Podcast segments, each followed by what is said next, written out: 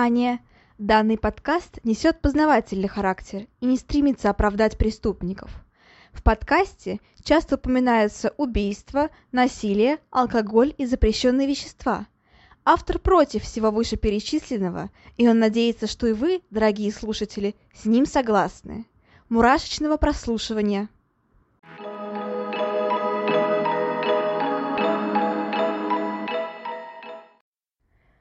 Всем привет, меня зовут Ульяна, и сегодня хотелось бы начать этот э, не самый веселый выпуск, точнее, очень не веселый, даже грустный выпуск с не самых приятных новостей, а, потому что вчера, ну, точнее, я записываю этот выпуск просто в субботу, выйдет он уже в воскресенье, получается, в пятницу, да, в пятницу, по-моему, по-моему, в пятницу. Стало известно, что Spotify выходит из России, и поскольку процентов 80 моей аудитории слушала именно на Spotify, а, приходится искать альтернативные площадки, но, а, как говорится, все, что не делается, все к лучшему, потому что я начала более активное продвижение подкаста именно на русских платформах и на других платформ, платформах, которые не уходят от нас. То есть это, ну, Яндекс Музыка по классике, понятное дело, Потом а, создалась, точнее, я создала, понятно, что не сама создалась, я создала группу ВКонтакте, все, она уже рабочая.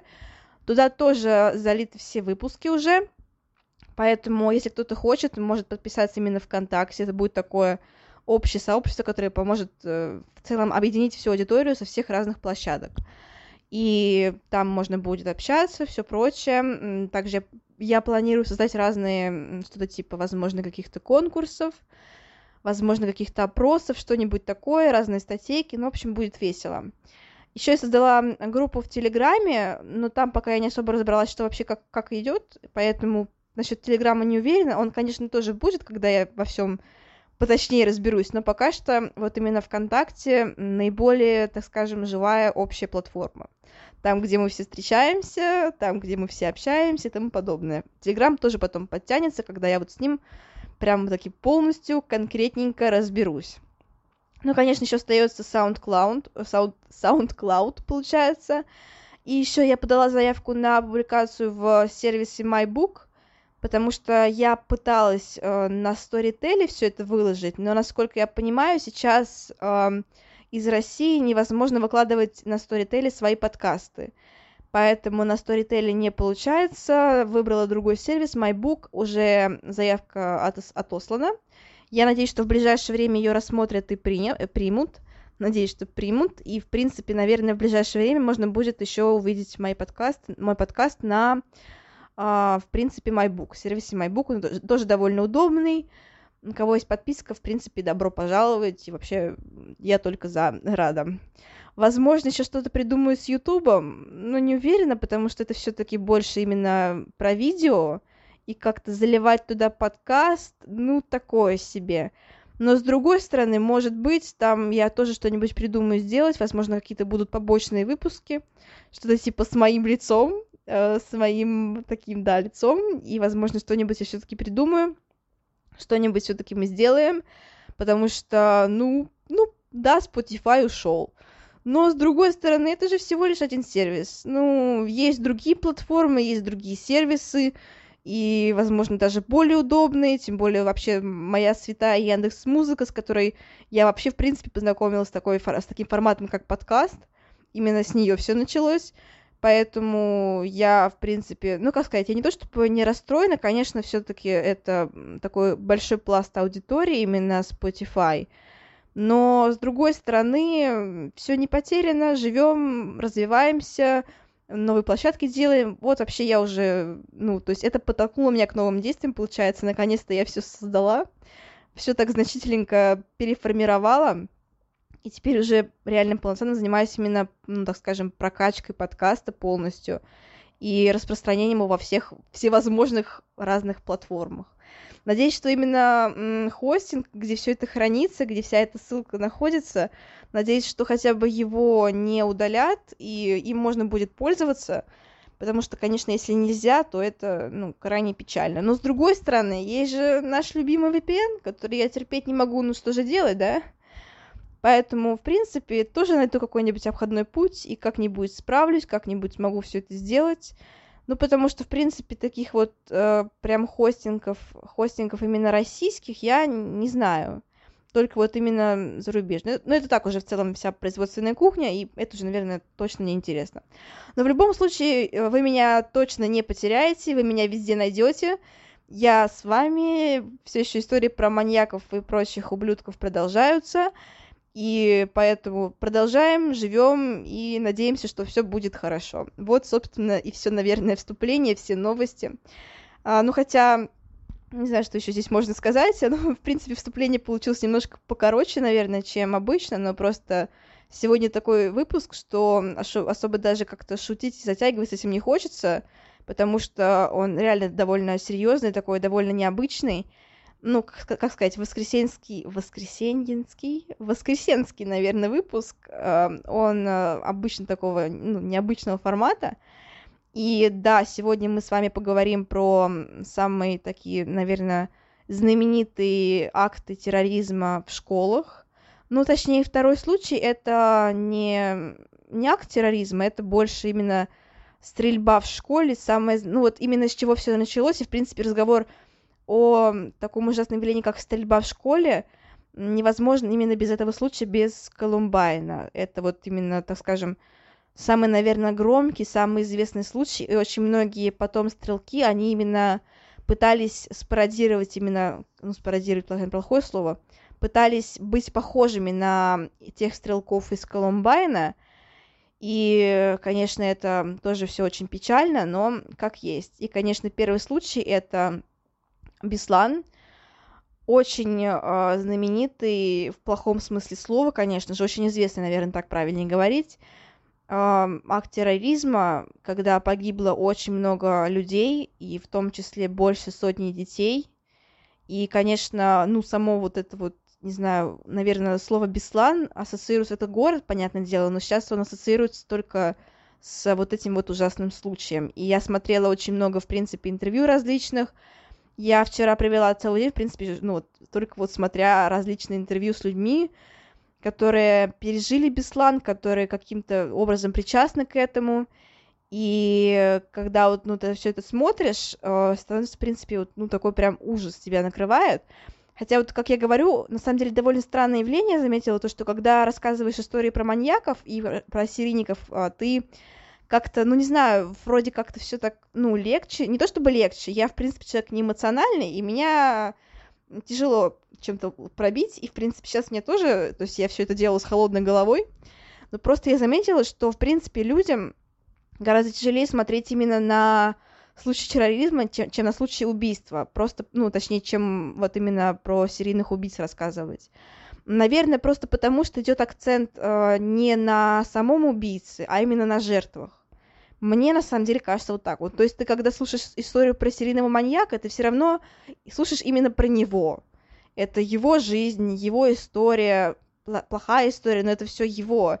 И ты как-то абстрагируешься от того, что у него были жертвы. А когда ты слушаешь историю про тот же самый Беслан, ты не видишь в этом Беслане, не видишь этих террористов, ты видишь здесь жертв. И, конечно же, вот слушая все вот эти вот интервью с детьми Беслана, Конечно, все это гораздо больше, мне кажется, так вот, ну, так скажем, проникновенно, потому что именно видишь здесь не самих террористов, а вот именно этих жертв, которые все это пережили, которые все это помнят и которые все это рассказывают. И, конечно же, ну, это как-то вот больше, что ли, чувствуется, поэтому, наверное, в некотором плане а, стоит предупредить, что этот выпуск будет, наверное, потяжелее, чем другие выпуски, если вы хотите такие более спокойные, ну, как спокойные, ну, так, наверное, нельзя говорить, но более такие душевные, что ли, выпуски именно про серийных убийств, то лучше послушать какой-нибудь предыдущий выпуск или там, ну, в общем, много выпусков выходило уже, и если вы прям хотите вот что-нибудь такого трешовенького и про серийного маньяка, то вам туда. Если вы хотите, наверное, в некотором плане продать или что-нибудь такое, или вы такие вот достаточно мазохистичные люди, которые любят слушать про такие вот истории проникации ими, то вам сюда, в принципе. И оставайтесь слушать, конечно же. Но вот я предупредила, что, в принципе, наверное, ну, скорее всего, точно, процентов 95, что этот выпуск выйдет немножко пожестче, чем другие выпуски. И, наверное, стоит предупреждать теперь, что если я буду снимать, выпускать, точнее, ну да, записывать выпуски про именно террористов, наверное, стоит предупреждать, что это будет, э, ну, немножко пожестче, чем обычные выпуски. На этом вступление, наверное, пора уже закончить, потому что уже почти 10 минут. И думаю, что пора уже начать э, перейти к нашей основной теме, тем более у нас сегодня два случая, я думаю, что они затянутся, ну, где-то, ну, не знаю, ну, в общем, затянутся. Не, не будем как-то мы с вами сейчас затягивать. Начинаем. Итак, представьте себе обычную школу, 1 сентября 2004 года. Дети собираются на линейку, родители их готовят, торопят. И в целом атмосфера стоит очень праздничная и ничего не предвещает беды. беды. Это такой жаркий день в Беслане, когда на улице стоит около 30 градусов. И в целом все ожидают только хорошего, все думают о том, что они сейчас придут домой после линейки праздничной, будут отмечать этот как-то 1 сентября, возможно, пойдут гулять с друзьями в последний раз перед началом учебного года. И так уж вышло, что этим, большинству из этих детей уже никогда не суждено было пойти и погулять со своими друзьями. Потому что 1 сентября 2004 года школу, школу номер один, э, захватили террористы. И вот так вот все начиналось. Наверное, я могла бы здесь как-то поставить э, какой-нибудь, э, не знаю, возможно, отрывок из интервью, но не думаю, что мне это получится сделать, тем более не уверена, что на это есть авторские права, или как это называется. И стоит сказать, что эта самая школа находилась в Северной Осетии, на Беслан.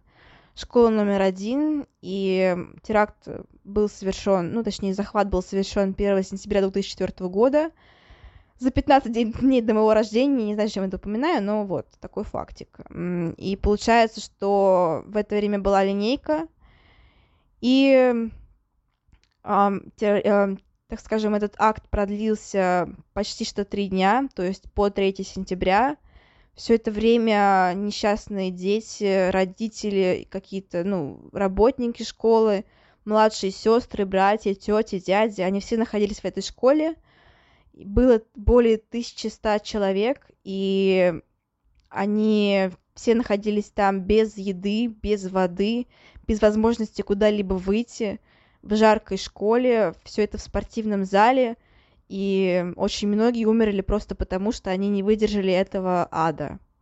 И, конечно же, это ужасно. Как вот мы, мы понимаем все, день был выбран не случайно, то есть это такой самый, самый многолюдный день, когда все собираются вместе, когда все собираются праздновать, когда все довольно расслабленные, естественно, именно в это время, ну, такой вот самый массовый, так скажем, самый массовый поток людей. То есть это не только ученики, это их родители, это их какие-то дальние родственники, в целом близкие родственники, друзья и так далее. И, конечно же, для террористов это самое удачное время. И да, а, именно в это время террористы захватывают эту школу. Да, это довольно ужасно, и там было больше 27 террористов. В целом было э, убито 333 человека, и при этом ранено около 783 человек.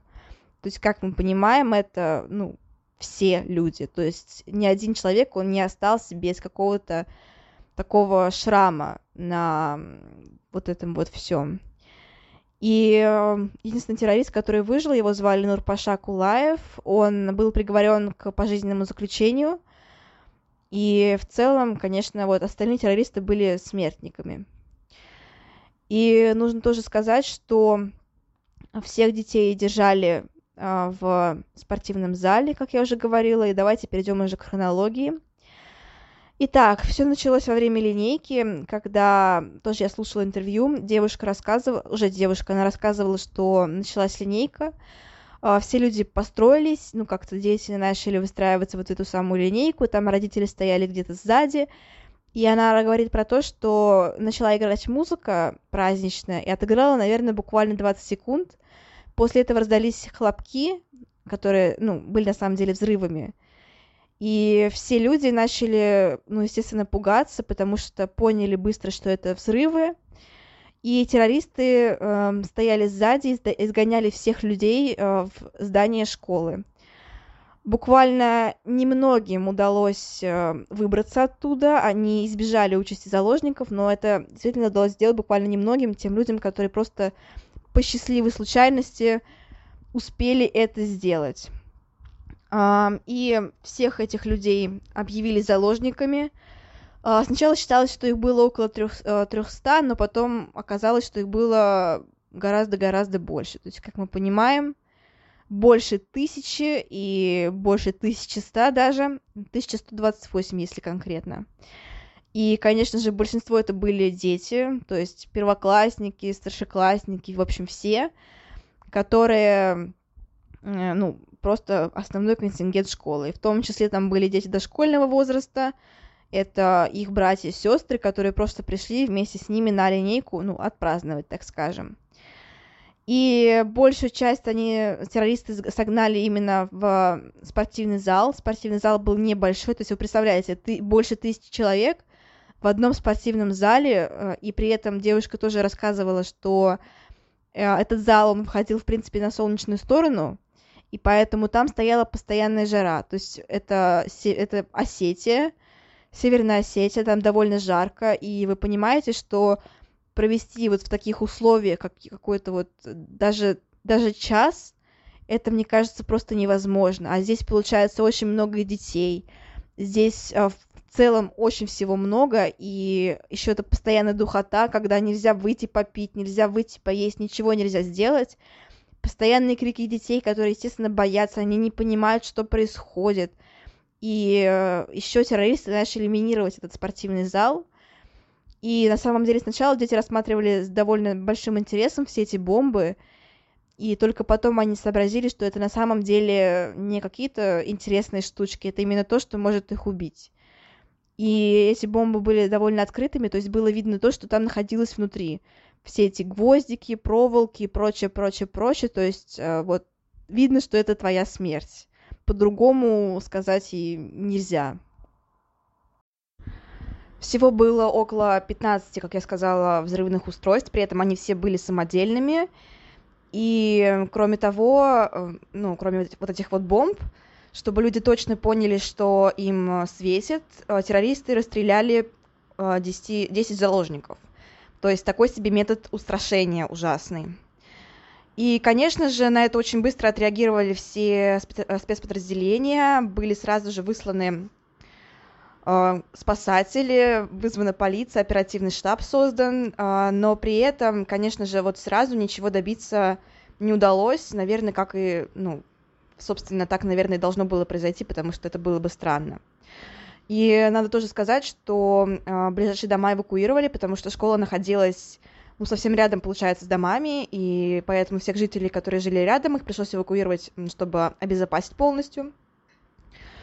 И э, кроме этого, конечно же, очень много прибыло, э, кроме того, прибыл даже врач, очень известный, который должен был вести переговоры с террористами. И э, что они, собственно, требовали, требовали эти террористы? А, здесь, наверное, стоит сказать, стоит немножко уйти в сторону и рассказать о причинах, ну, в целом этого, этого теракта. И надо сказать, что он был не единственным, их было очень много и до этого, ну и в целом. И, конечно же, Тут нужно упомянуть э, Вторую Чеченскую войну, потому что, ну, это нельзя не упомянуть. И, кстати, тоже интересный факт, ну, это так, э, типа, чтобы немножко расслабиться. Э, когда была Чеченская война, в это время служил мой папа, и он очень хотел туда попасть, чтобы, ну, тоже, так сказать, ну, не повоевать, а, ну, в целом помочь своей родине. Но его не взяли, потому что срочников как-то там вроде бы не брали. Но вот он хотел. И тоже вот эта Вторая Чеченская война, а, собственно, стала причиной того, что а, начались очень масштабные теракты. И, конечно же, террористы требовали вывести войска из э, Чечни. И кроме этого, они хотели, так сказать, себя обезопасить и чтобы все, э, ну, все повернуть, получается, на свою сторону. И нужно тоже сказать, что, конечно же, никогда правительство не идет э, на переговоры с террористами, ну, в смысле, не идет им на уступки. То есть любые их требования никогда не осуществляются, потому что, ну, это как сигнал такой, что вот если ты совершишь теракт, то все будет окей, то все, все, все тебя послушают. И в целом, конечно же, это ну, довольно ужасно, то, что рискуют, понятно, жизнями людей, но по-другому нельзя, потому что если террористам пойти на уступки, то терактов станет гораздо-гораздо больше. Это, конечно же, ну, тоже стоит отметить. В целом, ну, стоит понимать, почему так происходит, то есть почему никогда не идут террористам на уступки. Но я думаю, это, в принципе, без меня понятно. И террористы использовали также, также множество смертников. Кроме этого, были некоторые другие теракты, например, взрыв дома правительства в Грозном, также, возможно, вы слышали о захвате театра на, на Дубровке, или, э, например, тоже известный теракт, это, например, теракт в Москве на рок-фестивале «Крылья». То есть было достаточно много. И кроме этого, перед этим было осуществлено еще, еще ряд э, терактов. Это, например, 6 февраля, 9 а, мая, кстати, тоже, ну вот, как я уже говорила, когда умер Ахмад Кадыров, это а, был президент Чеченской Республики, во время празднования Дня Победы, это в городе Грозном было. Возможно, тоже вы слышали об этом случае, и сейчас вот Рамзан Кадыров, это его сын, и вот, ну, да, возможно, вы об этом слышали. Кроме этого, 21-22 июня было нападение на город Назрань, и там погибло около 100 человек. А, были взрывы самолетов Ту-154 и Ту-134, а, и кроме этого был взрыв на Каширском шоссе в Москве. То есть, думаю, понятно, что это очень-очень много. И кроме этого еще был взрыв на станции метро Рижская, тоже в Москве. И погибло больше 10 человек. И а, все, за все эти теракты на себя ответственность взял Шамиль Басаев – наверное, стоит как-нибудь про него отдельный выпуск сделать, потому что это э, тот еще, так скажем, урод. Он организовал очень, множество, очень много разных терактов, но вот я их перечислила, это вот все организовал он, один человек. То есть вы должны понимать, что это очень много. По крайней мере, он взял на них, за них ответственность. То есть он э, признавал, что да, это он устроил, что да, это были его требования. И в целом вот та же, ну, тот же самый теракт в Беслане тоже на себя взял он. То есть, э, да, стоит понимать, что это вот такие вот были требования, и что, собственно, этому предшествовало. То есть все это было не случайно, все это не просто какое-то спонтанное решение напасть на школу, там просто пострелять. И нет, это все было продумано, причем довольно давно, задолго до этих событий. Все это было в ходе, так скажем, других террористических актов и так далее. Итак, а какие еще были требования? кроме этого, когда они уже вышли на вот этот вот, эм, так скажем, ну, так скажем, э, на контакт. Они требовали также не останавливать связь, то есть между э, школой и полицией.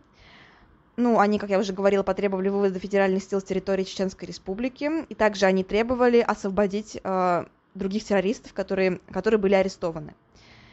И, конечно же, вот все эти требования не были осуществлены по, по понятным причинам. И кто пытался в целом выйти на контакт? Как я уже говорила, среди контактирующих был Леонид Рошаль, или Рошель, это известный врач, детский врач, он, ну, действительно очень известный, и, наверное, я не знаю, почему выбрали именно его, честно говоря, но мне кажется, это было довольно осознанное решение, потому что ну, кто может понимать лучше детей, чем детский врач? И, наверное, как-то он пытался убедить их, чтобы отпустили хотя бы детей или что-нибудь такое. А, кроме этого, был советник президента Ассамблеи Асла... а, Аслаханов, вроде бы так. И некоторые другие люди. И, конечно же, террористы, они отказывались кого-либо выпускать, но все-таки 2 сентября они согласились впустить в здание школы экс-президента Ингушетии, и он сумела убедить их отпустить 26 заложников. Это были женщины с грудничками.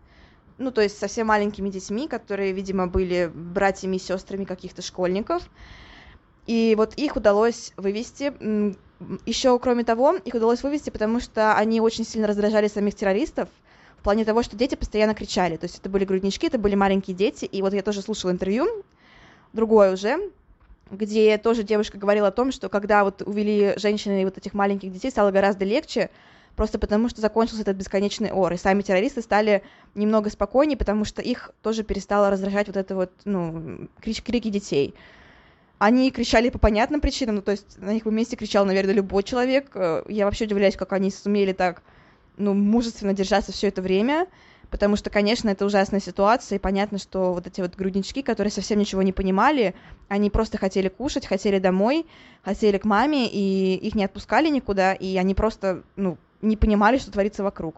Видели, что мама плачет, видели, что всем плохо, естественно, на это реагировали и тоже плакали.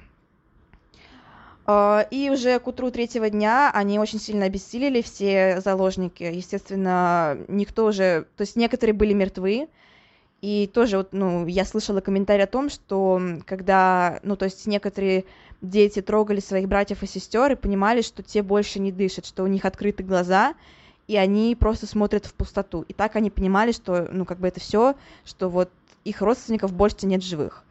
То есть э, многие умерли не от того, что их, подстр... их застрелили что... или что-нибудь такое, они умерли просто от того, что не выдержали всего вот этого вот. И также очень у многих было, ну, развились заболевания различные на фоне стресса, на фоне всего этого.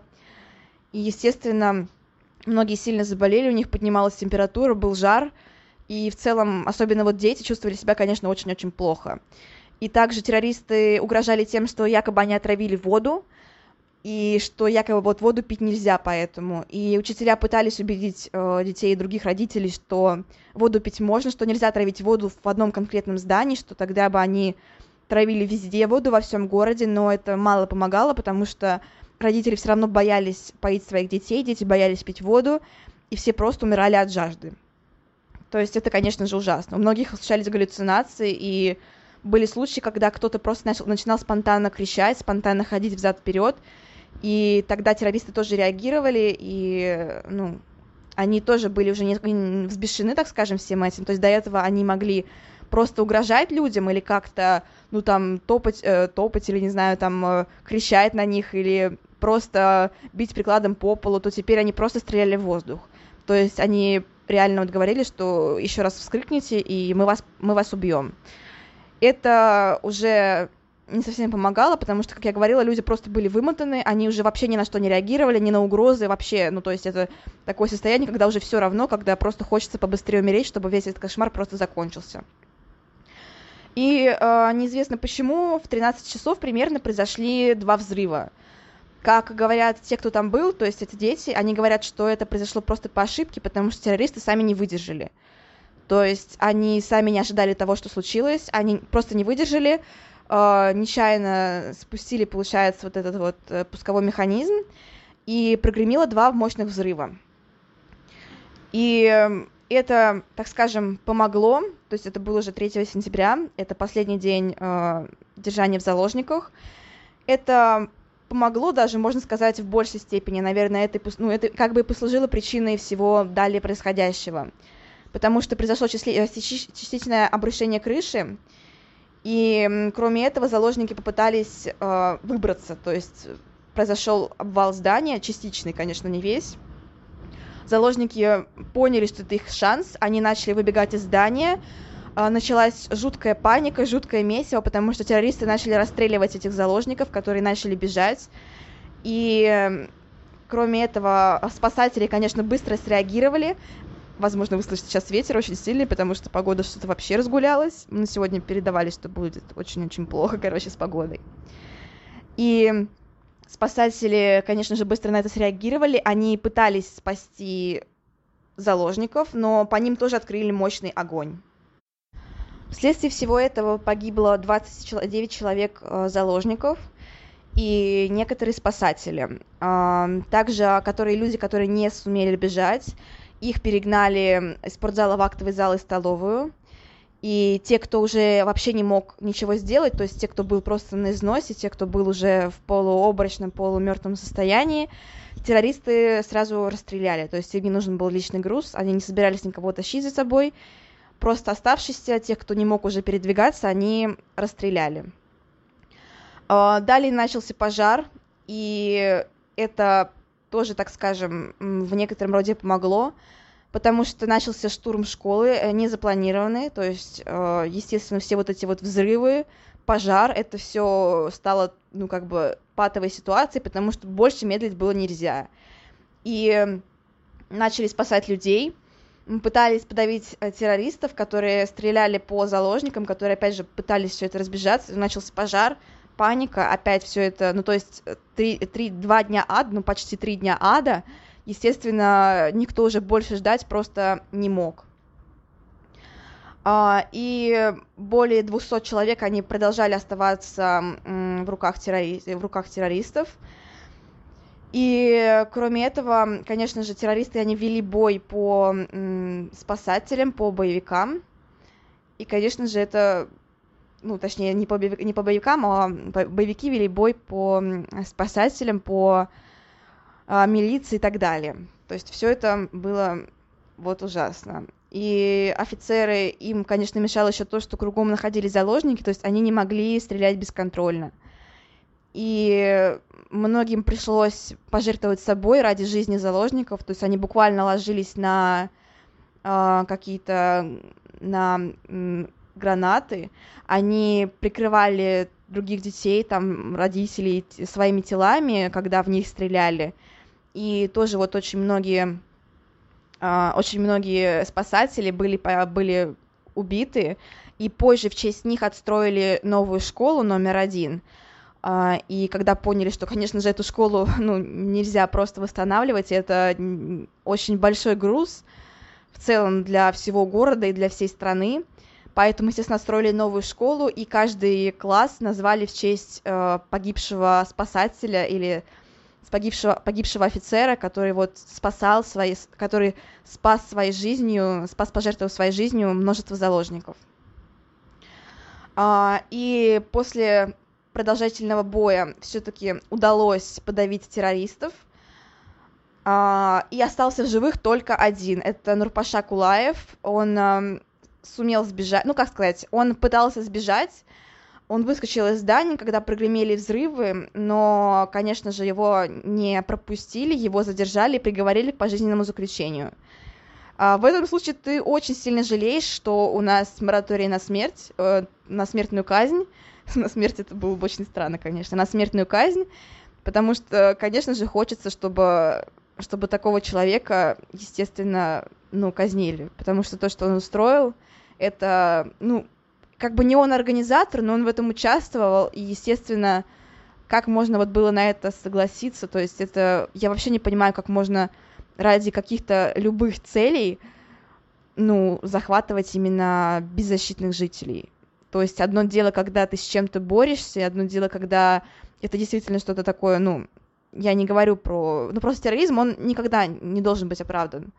Потому что терроризм — это ужасно. Потому что любое так скажем, спонтанный взрыв, любой какой-то вот, эм, когда были вот эти вот страшные взрывы в метро, когда были, конечно, 11 сентября, про который нельзя упомянуть, когда просто гибли невинные жители, когда без предупреждения, без чего бы то ни было, просто вот это вот начиналось ужасное, э, просто ужасный обстрел, это, ну, действительно, я не знаю, как это сказать даже, адская охота, это что-то ужасная, собственно, дикая охота, просто дикая охота на людей. И, конечно же, стоит вообще поговорить о том, почему именно была школа. Ну, на этом, да, на этом все это закончилось, весь этот ад закончился, заложников спасли. Ну, понятно, что не всех. Более 300 человек, они погибли, к сожалению. Более 100 детей погибли среди них. И, конечно же, очень многие офицеры, очень многие спасатели погибли тоже и это были великие люди, бесспорно. И, конечно же, они не остались э, неузнанными, их запечатлели в истории, назвали, назвали в честь них э, школу, и в целом, ну, они остались в памяти очень многих людей. Есть мемориальные памятники, ну, такие вот, ну, возможно, вы знаете, есть могилы вот этих вот всех погибших. И, конечно же, это все ну, все остается в памяти у людей, про это просто забывать нельзя. Поэтому про это я сейчас рассказываю, просто потому что ну, я помню, как мы 3 сентября э, всегда ходили в парк в Коломне, когда я жила в другом городе. Я помню, что 3 сентября мы каждый год ходили в парк, и там э, нам давали шарики, и был небольшой концерт где, в честь погибших в Беслане людей. То есть это был примерно, наверное, 12 год, ну да, я тогда, наверное, была в классе, может быть, во втором, и со второго где-то по, ну, по седьмой класс точно, может быть, чуть меньше, может быть, по шестой, мы каждый год ходили вот 3 сентября а, на, ну, вот, на площадь в парке, где проводился небольшой концерт в память о погибших в Беслане, и где мы тоже пускали шарики, я до сих пор помню вот эти вот моменты, и, ну, мы тогда еще были совсем маленькие, мы не, мы не понимали вообще, зачем это надо, нам просто было интересно, мы просто, ну, радовались, то, что солнечно, обычно 3 сентября было, всегда было солнечно, что нам дали красивые шарики, что вот нам сказали пустить их потом в воздух, и что, ну, просто мы радовались, что кругом вот такое вот, ну, празднество, но потом уже, когда стали постарше, естественно, стали понимать, что к чему, и уже, ну, так не радовались сильно, просто потому что мы стали понимать, по какой причине нас водят в этот парк каждый 3 сентября. И, конечно, вот зная, что происходило в целом, то есть это бесспорно ужасно. Я помню, что у нас тоже был классный час, посвященный Беслану, уже 1 сентября, когда мы пришли в школу, и нам рассказывали тоже про то, как э, такие же, как и мы, дети, тоже пришли 1 сентября в школу, и про то, что они погибли. Многие из них погибли просто, просто потому что без причины, просто, просто погибли, просто потому что какие-то ужасные люди решили, что можно вот так вот поступать с несчастными детьми, держать их в заложниках в школе без еды, без воды без какого-либо понимания, что вообще происходит. Но почему, конечно же, была это именно школа, почему была школа номер один, а, нельзя не упомянуть. Это был очень выгодный объект для захвата, потому что она была довольно запутанной, то есть там было множество кабинетов, а, довольно удобное расположение двора, где можно было незаметно окружить все это пространство и можно было захватить людей. Собственно, почему школа я уже сказала, потому что 1 сентября наибольшее скопление людей именно в школе, и вот из-за своего выгодного положения для террористов, я имею в виду, это и послужило этой причиной. Единственный минус был у школы в том, что недалеко находилось, э, так скажем, ну, подразделение УВД, э, то есть примерно на, на, на расстоянии 80 метров, и, конечно же, ну, это террористов не остановило. То есть УВД, оно и УВД. Они посчитали, что они справятся быстрее, и да, как ни печально, но этот э, террористический захват был слишком массовым. И, конечно же, это было просто ужасно. А, и, конечно же, стоит поговорить о том, как к этому готовилась. Я уже сказала, что это был не единственный террористический акт, связанный с э, этой вот группировкой. И, конечно, подавляющее большинство это были именно чеченцы и ингушами, но также там были, например, и уроженец того же Бердянска Владимир Ходов, и его звали Абдулла, и говорят, что он был очень-очень злым и, ну, таким бешеным, можно так сказать. А было всего, ну, по разным версиям примерно было 34 участников теракта, и, кроме того, а, туда, ну, в это же число входят а, террористские смертницы. То есть женщины, которые почему-то решили, что вот их жизнь ничего не стоит, и что они могут э, убить и по, так скажем, повести за собой других. Это, конечно же, тоже все очень плохо и ужасно. И на этом, пожалуй, стоит закончить. То есть, что я уже сказала о том, что всю вину на себя взял э, Шамиль, Шамиль Басанов, Басаев. А, я, наверное, все-таки сделаю выпуск про этого человека отдельно, потому что то, что, конечно, он устраивает, это, ну, действительно устраивал. Это просто невероятно, и, конечно же, очень хорошо, что спасли столько людей, что все-таки большая часть э, выжила, то есть из тысячи, считайте, больше тысячи ста, все-таки большинство выжило людей, и, ну, какой-то какой-то след на памяти человека, то есть это сложно представить, то есть ну, даже семилетний ребенок, если он там в 1, 1 сентября пошел, то есть, представляете, какая-то травма на всю жизнь. Последующие 11 лет он не сможет нормально, в принципе, существовать и смотреть на то, как 1 сентября дети радостно идут в школу, потому что каждый год он будет вспоминать, что 1 сентября он пережил этот страшный кошмар. И даже, пожалуй, после, после окончания школы он тоже не сможет э, все это нормально воспринимать. А тем более, ну, это, короче, ужасно. Я не знаю, как это сказать, но мы должны дальше продолжить про другой теракт рассказать, пожалуй. И думаю, что мы успеем.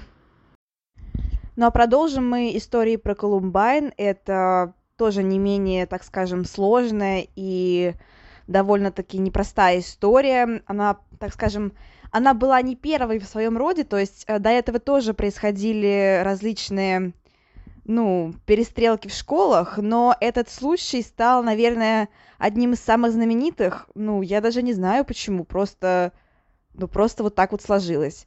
Хотя, как я и сказала, это действительно очень страшное происшествие, и, но оно занимает не первое место по, э, по вот этим вот убийствам всем и по происшествиям. То есть это все-таки ну, так, а, такое, то есть все-таки, наверное, может быть, еще немножко такая раскрутка поиграла насчет этого. А, не знаю, но в целом, конечно же, эта история тоже довольно сложная, и, в принципе, поражает воображение. Итак, с чего же все началось и как это вообще происходило? Ну, я думаю, многие слышали про Колумбайн, особенно когда вот были недавние случаи э, стрельбы даже вот в наших российских школах и университете. Да, это же был университет, по-моему, да. И очень много раз, в принципе, упоминали Колумбайн и говорили, что вот эти вот все стрелки, это, в принципе, вот современные, я имею в виду стрелки, это все наследники этого самого Колумбайна но многие, как я поняла, не очень, в принципе, знают, что такое Колумбайн, хотя много раз слышали это название и, ну, так скажем, что-то, возможно, как-то лишь отдаленно это знают. А, итак, все-таки, как мы заметим, что Колумбайн стоит, насколько я помню, но на третьем месте. Ну, сейчас не знаю, но вот раньше точно стоял на третьем месте среди массовых убийств, а, ну вот в школах и в целом в учебных заведениях. И самое страшное, стрельба считается в начальной школе БАТ. Там погибло очень много детей, насколько я помню, 44 человека. Это среди них больше 35 детей, по-моему, что ли 37 или 38, и в том числе несколько взрослых, ну, то есть преподавателей. И очень много людей еще пострадало и были ранены. А, итак, ну что же касается Колумбайна. А, за это происшествие ответственны два человека. Это Эрик Харрис и Дилан э, Клиболд. Эти эм, дети, ну, наверное, нет, дети говорить неправильно, все-таки это уже подростки, так скажем. Они устроили стрельбу 20 апреля 1999 года. А, где они применяли стрелковое оружие и также а, самодельные бомбы, ну, взрывчатые устройства, которые, к счастью, не сработали, и, скорее всего, это ну, спасло, по крайней мере, ну, очень много человек, которые в это время находились в, заминированном, в заминированной столовой. А, итак, они убили, насколько я помню, они убили 13 человек, да, это среди них 12, 12 учеников и один учитель, и кроме этого, они ранили еще очень много людей, ну вот э, просто которые получили достаточно серьезные травмы еще. А, что же они сделали? Стоит начать, начать с их биографии, во-первых, потому что, ну, это же важно. И, в принципе, вот что к этому привело? То есть, почему они вдруг решили ни с того ни с сего взять, прийти и всех перестрелять? А, собственно, эти двое ребят, они были такими, ну, не то чтобы прям совсем изгоями, ну, так скажем, а, незаметными и не пользуются популярности, популярностью в школе, и при этом занимались довольно хорошо геймдизайном. Ну, вот, ладно, это было... А, я ни к чему не говорю, но я, наверное, все таки упомяну, что я тоже занимаюсь геймдизайном, и я поступаю на факультет геймдизайна. Ну ладно, они занимались конкретно level-дизайном, и в том числе это, возможно, они обожали игру Doom, Возможно, вы знаете такую игру. Она такая довольно старенькая, но интересная, интересная. Я в нее тоже играла. Не помню когда, но играла точно. А, итак, кроме того, они создали свой веб-сайт, и там они хотели сначала выкладывать свои разработки какие-то, там прочие штуки, которые они сделали, но постепенно это все переросло в что-то типа личный дневник, э, который особо популярностью не пользовался, поэтому на него мало кто обращал внимание, но стоило, потому что там э, Эрик, и это, его стал вести Эрик в большинстве случаев, он э, стал там писать очень странные вещи и типа того, типа того, как, э, например, не знаю, ранить людей, там, ну, что-нибудь такое. То есть как нанести как можно больше ущерба и вреда окружающим, а также как делать различные самодельные бомбы, э, как, какие вещества и так далее. Ну, то есть э, вот это вот все, так скажем, уже очень сильно подоз... ну, подозрительно. Но ни родители, ни окружающие не замечали ничего такого, просто потому что, ну, это 99-й год, особо за интернетом никто не следит, то есть никаких тебе спец спецслужб, которые там прослеживают свои сообщения, нет, ничего такого нет, конечно. Тогда этого, ну, про это даже, наверное, не слышали. И в целом они были свободны в своих действиях, и это, конечно же, тоже очень, ну, странно. И да, то есть э, примерно они вели этот сайт с, ну, до конца где-то 97 -го года, и вон там уже начались проблемы, потому что э, Дилан открыто выложил на этот сайт э, оскорбление Бруксу Брауну. Ну, как сказать, прям таки, так скажем, не только оскорбления, но это прям были прямые угрозы, то, что вот он его убьет, что он его растерзает, что все, в общем, такое.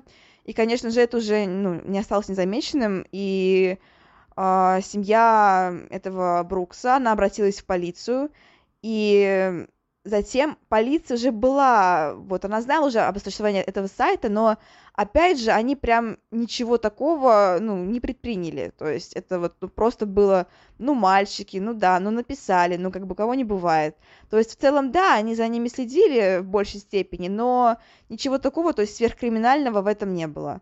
С одной стороны, да, я понимаю, потому что когда ты молодой, когда ты юный, ты вообще у тебя бурлят различные чувства, там, ненависть, страсть, любовь и так далее, и, конечно же, ты в один день всех любишь, в другой день всех ненавидишь, и ты хочешь, ну, как-то выразить свои эмоции, пишешь об этом в интернете, всех проклинаешь, всех убиваешь и так далее, потом на следующий день уже снова всех любишь, это, ну, вполне нормальное состояние, но все таки в некоторых случаях это бывает, так скажем, атипично, вот так вот. И, конечно же, я не могу тут винить, наверное, взрослых, потому что, как я сказала, что это вполне нормально, что подросток испытывает абсолютно разные чувства, но, конечно, когда вот в купе со всем этим у него какие-то проблемы в целом с общением, он общается только с одним мальчиком, и при этом, ну, вот так вот, так скажем, прям-таки многие говорили о том, что они вели себя довольно странно, и вот здесь уже, конечно, не замечать такое поведение, ну, наверное, было ошибкой. Но с другой стороны, кто же знал, что так вот все повернется? То есть никто же не думает из родителей, что вот их ребенок однажды придет в школу и начнет расстреливать своих учеников, ну, своих одноклассников, своих учителей. Это же, ну, кажется, вроде бы бред какой-то. Но вот так вот порой случается. И да, это случилось 20 апреля 1999 года. Надо сказать, что оружие, естественно, они купить сами не могли, потому что они были несовершеннолетними. Им помогла с этим совершеннолетняя подруга, и впоследствии ее не, ну, никак не наказали, потому что она не знала о том, для чего покупает им это оружие. То есть они ей дали деньги, они ее попросили, и она исполнила их пожелание, так скажем, их, их просьбу, и ну, понятно, почему ее не стали никак привлекать. То есть, да, это вполне нормально. Ну, возможно, конечно, она по собственной дурости это сделала, потому что все-таки покупать оружие каким-то мальчикам, которые, пусть и твои друзья, но все-таки ты понимаешь, что они как-то, ну, не знаю, что-то замышляют, это, конечно, очень странно, но действительно в этом вины ее нет, просто она ну, не, не подумала, ну и кто бы подумал на ее месте. Итак, все события разворачиваются 20 апреля 1999 года. В это время в школу Колумбайн приходят два ученика. Я уже называла их имена. Это Эрик Харрис и Дилан Клиболд. Кли... Клиболд, просто Клиболд. Я постоянно путаю его фамилию. Итак, они принесли с собой самодельные бомбы, самодельные взрывчатые вещества и также оружие. А, они Точнее, они припарковали свои машины немножко подальше, чем обычно. И в этом месте хорошо прослеживалась вся, в принципе, школа, то есть можно было проследить, где ученики входят, где выходят, где гуляют и так далее. Они заминировали столовую, а, и взрывы должны были прогреметь а, в 11-17 минут. Но по счастливой случайности этого не произошло, скорее всего, просто потому, что бомбы были самодельными, и ну, в них была какая-то ошибка. А, поэтому Эрик и Дилан решили не медлить. Перед этим они еще встретили на стоянке одноклассника Брукса. Кстати, да, того самого Брукса, которому писали угрозы. Но в тот момент они уже помирились. Как я сказала, подростки часто мирятся и ругаются. И в тот момент они действительно ну, помирились и относились друг к другу, в принципе, нормально. И мальчики сказали, Эрик сказал, «А, Брукс, ты мне нравишься, уходи отсюда, иди домой. Как ни странно, Брукс послушал. То есть это была просто, наверное, какое-то, не знаю, какое-то послание было, возможно, какое-то, не знаю, по счастливой случайности, шестое чувство, еще что-то.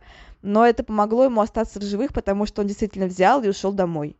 А, это тоже так, ну, непривычно, то есть, когда тебе какой-то ученик говорит случайный, ты мне нравишься, иди домой, а, ну, наверное, никто бы не согласился пойти, но вот э, Брукс послушал и этим самым спас себе жизнь. Итак, в 11.17 бомбы не взорвались. Это немножко смутило мальчиков, но они решили не отчаиваться и начать расстрел просто так. Они э, сначала не входили в школу, все началось э, снаружи. Нашли они двух подростков. Э, это были мальчик и девочка, Рэйчел и Ричард и они выстрелили в них. А, Рэйчел сразу же умерла, э, сразу же умерла, а Ричард выжил, но при этом он получил очень серьезное ранение и чудом остался жив. А, кроме этого, потом поднимались еще три по лестнице поднимались еще три мальчика. Они решили посмотреть, что происходит. Им показалось, что вот эти вот, ну, взрывы какие-то, точнее, не знаю, выстрелы, это все какой-то розыгрыш. И они решили посмотреть, что же происходит на улице. И эм, Эрик с Диланом тут же их расстреляли, и при этом только двое мальчиков выжило, ну, то есть э, третий мальчик умер. Как это не печально. Далее они продолжили свой расстрел, они, они уже пошли в школу в саму. А, там они ранили, точнее, еще снаружи они ранили еще несколько детей. Это, по-моему, Анна-Мария, а, еще кто-то, ну, в общем, действительно много учеников осталось раненых. И так, они а, пошли в школу, дальше действие разворачивается в школе. Uh, учительница Пати Нильсон uh, тоже заметила, что что-то не так, и тоже решила, что стало сначала, что это какой-то розыгрыш, и что, в принципе, все нормально. Но это была ошибка. Эрика Дилан выстрелили в нее. Она была с учеником, и она чудом уползла, ну вот прям действительно уползла. Она побежала в библиотеку, ну, так скажем, она перенеслась, переместилась, как это вот лучше, она переместилась в библиотеку, и там же связалась с полицией. Кстати, самое, вот, самое массовое убийство произойдет именно в библиотеке, поэтому держите это на чеку, так скажем. А мальчика, которого они также ранили, он как сказать, он был ранен гораздо сильнее, чем учительница, но все-таки остался жив. А, итак, дальше, а, через 4 минуты примерно, Эрик и Дилан оказались в библиотеке, и там они а, расстреляли еще несколько учеников. А, там, насколько я помню, ну да, там было, было совершено именно больше всего убийств, но, кстати, был интересный случай, что там была одна девочка, с которой по счастливой случайности один из убийц э, разговорился, и благодаря этому она стала жива. То есть он как-то с ней разговорился, и, ну вот, просто она осталась жива, да. Такое тоже бывает. А, ну да, это, конечно, все очень безумно страшно. Я э, тоже смотрела много видео и слышала вот этот вот, слышала вот эту вот запись, когда... Она, кстати, есть эта запись, она сохранена. Можно послушать ее в интернете. В принципе, есть и перевод, но я рекомендую смотреть либо с субтитрами, либо прямо на оригинале, потому что, конечно, это очень сильно впечатляет, когда вот эта вот учительница звонит в полицию и говорит, что слышны выстрелы, что два ученика ворвались в школу с оружием, что убивают детей, конечно, это все очень прям таки, ну, действительно поражает. Еще на заднем фоне слышны эти самые выстрелы, как кто-то стреляет, учительница говорит залезть всем под столы, не высовываться, она сама сидит под столом и отвечает ей полиция, они тоже все напуганные, и это, в общем, действительно нужно слышать. То есть просто вот найти в интернете и послушать эту ужасную запись. Но по-своему, конечно, она вот действительно впечатляет. Итак, что же произошло после действий в библиотеке? Кстати, стоит еще отметить, что эта девочка была не единственная, кто спаслась таким вот чудом. Были еще несколько парней.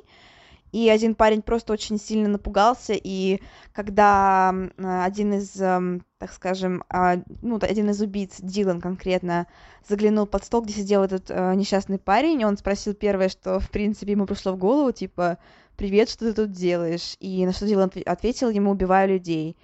И после этого он велел ему убираться, то есть, видимо, ответ, или, точнее, вопрос ему понравился, как-то впечатлил. И таким образом этот мальчик остался в живых. Uh, и потом они поняли, что uh, у них заканчиваются патроны, и начали, типа, резвиться, шутить, говорить, что вот им придется воспользоваться ножами. Uh, но все-таки на этом массовая пристрелка именно в библиотеке была закончена, и они решили, что стоит перейти в другую комнату и начать уже там. Ну, точнее, продолжить. И да, уже было 12, 12 убитых, 23 раненых. Это было, конечно же, ужасно, и они решили, что стоит, э, так скажем, немножечко приберечь пули, э, стоит немножечко выйти из этого ража, и они пошли в другое помещение уже, где, собственно, все начало дальше происходить. Запал убийц, как я говорила, уже пропадает, то есть их э, гнев постепенно выходит из себя, как это на самом деле не странно, потому что, казалось бы, то есть чем больше убитых, тем должно быть больше азарта, больше гнева, больше хотеться должно крови и расправы, но нет. Как-то вот так вот сложилось, что мальчики, так скажем, наигрались, наиграли свои кровавые игры и решили, что на этом, в принципе, хватит. Они продолжали ходить по школе, что-то там расстреливать уже какие-то вещи, но в целом это было уже такое бесцельное брожение, то есть они как-то кричали там, пытались кого-то позвать, естественно, никто не выходил, и сами они никуда не заходили и не пытались даже никого отыскать. И после этого они сами совершают самоубийство. Да, выстрелами себе в головы они совершают самоубийство. Это тоже, конечно, ну, непонятно очень. Хотя, с другой стороны, возможно, это ну, не знаю, какое-то такое завершение. То есть они хотели остаться не пойманными, хотели остаться вот именно такими в памяти людей, то есть не какими-то загнанными там в тюрьмах или еще где-то, а вот именно, не знаю, такими убийцами, которые совершили именно то, что хотели. Я думаю, все-таки так. И да, они умерли, было обнаружено при них несколько патронов, которые были не использованы, то есть в целом еще они могли что-то сделать, и наверное, хорошо, что их азарт пропал. Ну, не наверное, а точно хорошо, потому что жертв могло бы быть гораздо и гораздо больше. Кстати, что касается работы милиции, работы полиции, органов в целом, ну, это все вот кажется, что вот как так они не, смо- не смогли задержать двоих учеников, которые вот столь- стольких перестреляли, там взрослые дядьки и не справились. На самом деле нет. Во-первых, все это происходило очень быстро, то есть нужно понимать, что все действие, которое я сейчас описала, оно уместилось, ну, вот в меньше часа. То есть они делали все действительно очень быстро. Во-вторых, а, конечно же, нельзя войти куда-то, не рискуя при этом жизнью детей. И не могли вот так вот просто взять и всех спасти. То есть, понятное дело, что пришлось бы рисковать, пришлось бы еще что-то, и жертв могло бы быть гораздо больше. А тогда они дождались, пока они пытались что-то сделать, но в целом просто не успели, потому что Эрик и Дилан покончили с собой. И тоже я слышала интервью и с матерью, э, с матерями этих э, ребят, по-моему, с матерью Эрика, не помню кого точно, но смотрела интервью, и там, где женщина говорит, что вот, э, получается, она, когда узнала, что ее сын э, находится в этой школе, то, что она до последнего не верила, очень сильно испугалась, пока вот именно вечером к ней уже не пришли, не сказали, что да, это, ну, ваш сын, вот так вот он сделал, и потом он покончил с собой. То есть, конечно же, наверное, это было такое потрясение для матери, я просто представить себе не могу. Вот так вот заканчивается эта история. Конечно, очень печально, и очень жалко всех участников этой истории, в том числе эту девочку, которая купила оружие Эрику Дилну, потому что она, наверное, себя очень долго винила в этом. Она ходила на разные программы, тоже я смотрела с ней интервью, с ней, кстати, тоже можно найти. Она довольно приятная, и она общается довольно, ну, как бы хорошо но в целом видно по ней, что, наверное, она все-таки как-то сожалеет о своем поступке, хотя в целом, как я говорю, она ни в чем не виновата. То есть она не могла знать, что произойдет дальше, она не могла знать, что планирует Эрик и Дилан, и поэтому винить ее тут не за что. Ну а на этом все. Вот такой вот получился выпуск. Наверное, для кого-то тяжеловатый, для кого-то эмоциональный. А, у меня уже немножко заплетается язык, честно говоря. Но я надеюсь, что вам понравилось, потому что мне понравилось, мне было интересно окунаться в этот трэш. И в целом можно продолжить, наверное, рубрику, как я говорила, то, что рубрику, да, потому что мне нравится рассказывать про такие случаи, все-таки вот э, говорить так не только про серийных, но еще и про массовых убийц, про вот таких вот стрелков школьных, возможно, потом поговорим еще про какие-нибудь кинотеатры, где тоже происходили перестрелки. Но в целом планов, конечно же, очень много. А, следующий выпуск будет по классике в четверг. Я, в принципе, уже сдам все экзамены к этому времени. Надеюсь, я буду не занята. И поэтому все смогу выложить. Но я думаю, что я точно все смогу выложить. И в целом все будет хорошо. Все будет по расписанию. Четверг, воскресенье. Ждите меня. Но на этом все. Всем спасибо. Пока-пока.